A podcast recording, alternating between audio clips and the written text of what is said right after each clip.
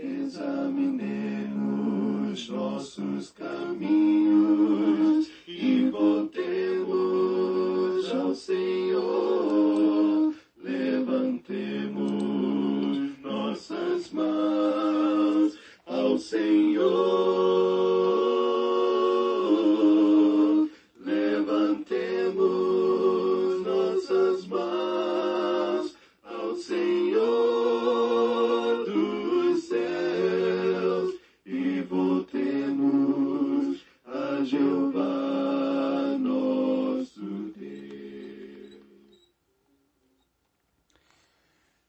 Olá, irmãos e amigos. Estamos juntos mais uma vez para o nosso café com Deus.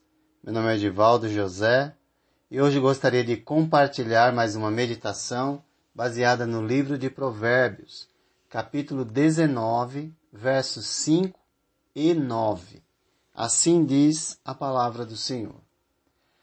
A testemunha falsa não ficará sem castigo, e aquele que deseja mentiras não sairá livre. A testemunha falsa não ficará sem castigo, e aquele que deseja mentiras perecerá. Os versos 5 e 9 nos trazem a reflexão sobre as consequências de uma vida de mentira e cheia de falsidade. Haverá sim castigo para o falso testemunho, para o caluniador e aquele que vive uma vida mentirosa ou uma vida dupla perante as pessoas, onde sua linguagem é religiosa, mas a sua prática é pecaminosa. A testemunha falsa e que espalha mentiras é uma das sete coisas que o Senhor detesta, acrescentando ainda aquele que provoca discórdia entre irmãos, conforme nós já lemos em Provérbios 6, 19. Insisto, fal o falso testemunho, a calúnia, as mentiras são coisas que o Senhor odeia. Então preste atenção em como você tem vivido. O livro de Provérbios ressalta claramente os danos causados pela falsa testemunha e por aquele que vive uma vida mentirosa ou uma vida dupla, causando dificuldades e discórdia entre as pessoas. Vale frisar nesse momento que só há duas possibilidades de sermos filhos. Ou somos filhos de Deus e vivemos na verdade, ou filhos de Belial, ou do maligno, e vivemos na mentira, pois o diabo é o pai da mentira. O diabo é o pai do falso testemunho. E assim, mesmo tendo um linguajar religioso, estamos enganando a nós mesmos. Se somos filhos de Deus, vamos imitar a Deus em sua conduta e seu caráter, uma vez que Ele é o Deus da verdade, conforme nós, nós lemos em Isaías 65, 16. Se vivermos o contrário, seremos tido, tidos pelo próprio Deus como filhos de Belial ou filhos do perverso, pois o pai da mentira é o diabo, conforme Jesus disse em João 8:44. Então, como tem sido a sua conduta nesse exato momento? Como é, como tem sido a sua conduta perante as pessoas? Se de fato você crê na palavra de Deus, então você crê que haverá consequências para a essa vida contrária àquilo que Deus espera. Pois como diz o provérbio, a testemunha falsa não ficará sem castigo. E aquele que deseja mentiras não sairá livre. A testemunha falsa não ficará sem castigo. e aquele que deseja mentiras perecerá.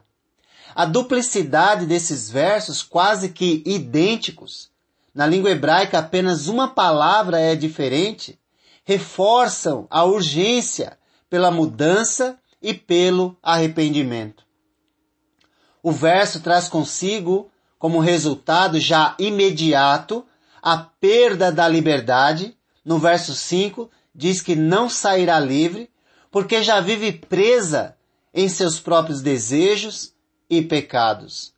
Há muitas pessoas que, embora estejam livres por fora, por dentro, por dentro estão completamente presas, algemadas em seus próprios pecados em seus próprios desejos, em seu próprio estilo de vida pecaminoso.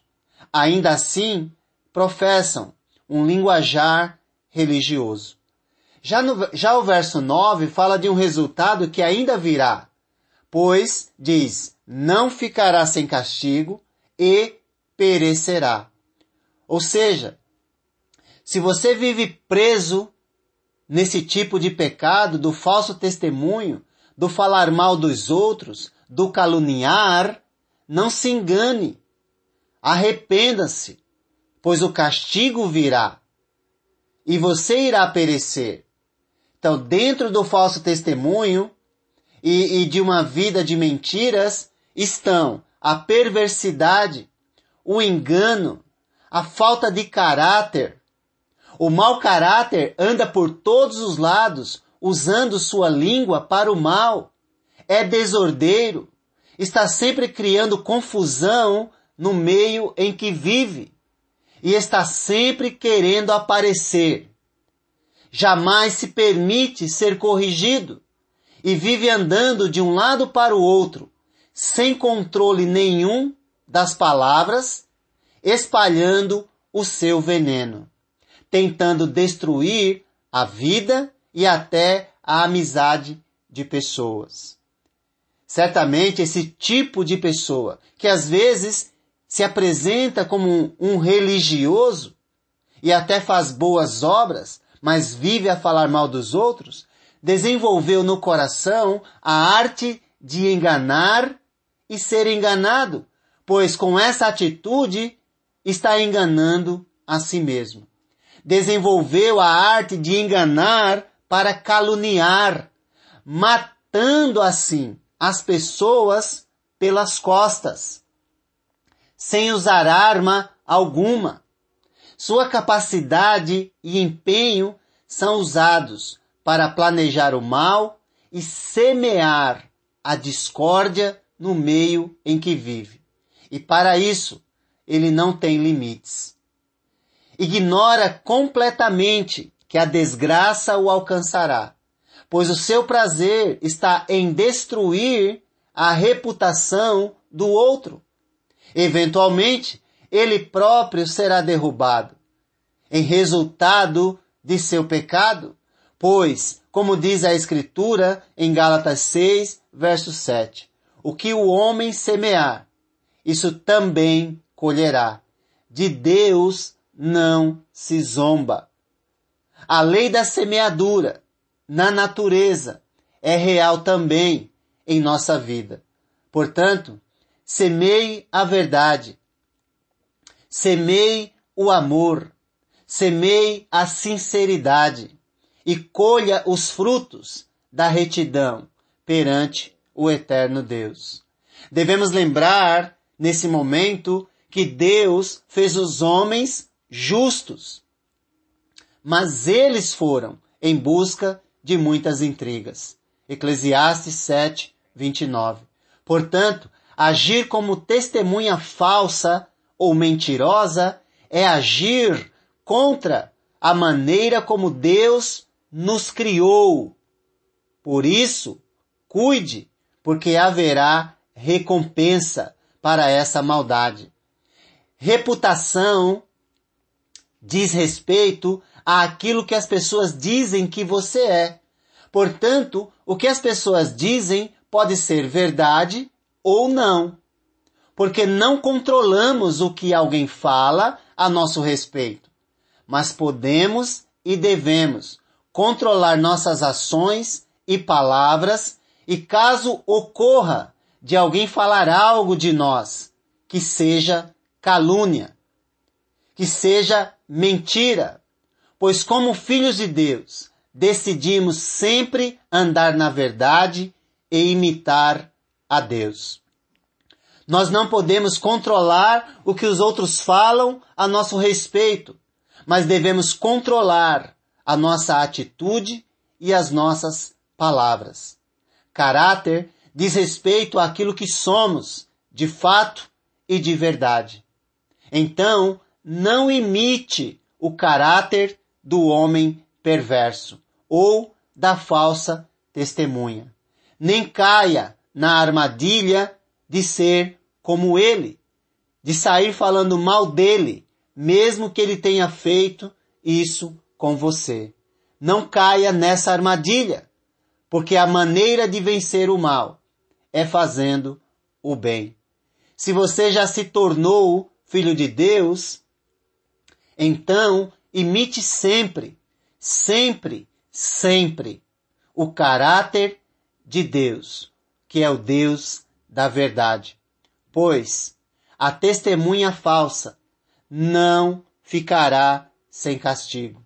E aquele que deseja mentiras não sairá livre. A testemunha falsa não ficará sem castigo e aquele que deseja mentiras perecerá. Em Jesus, que é o caminho, a verdade e a vida, nós encontramos motivação para vencer o mal com o bem em nossas vidas. Que Deus te abençoe.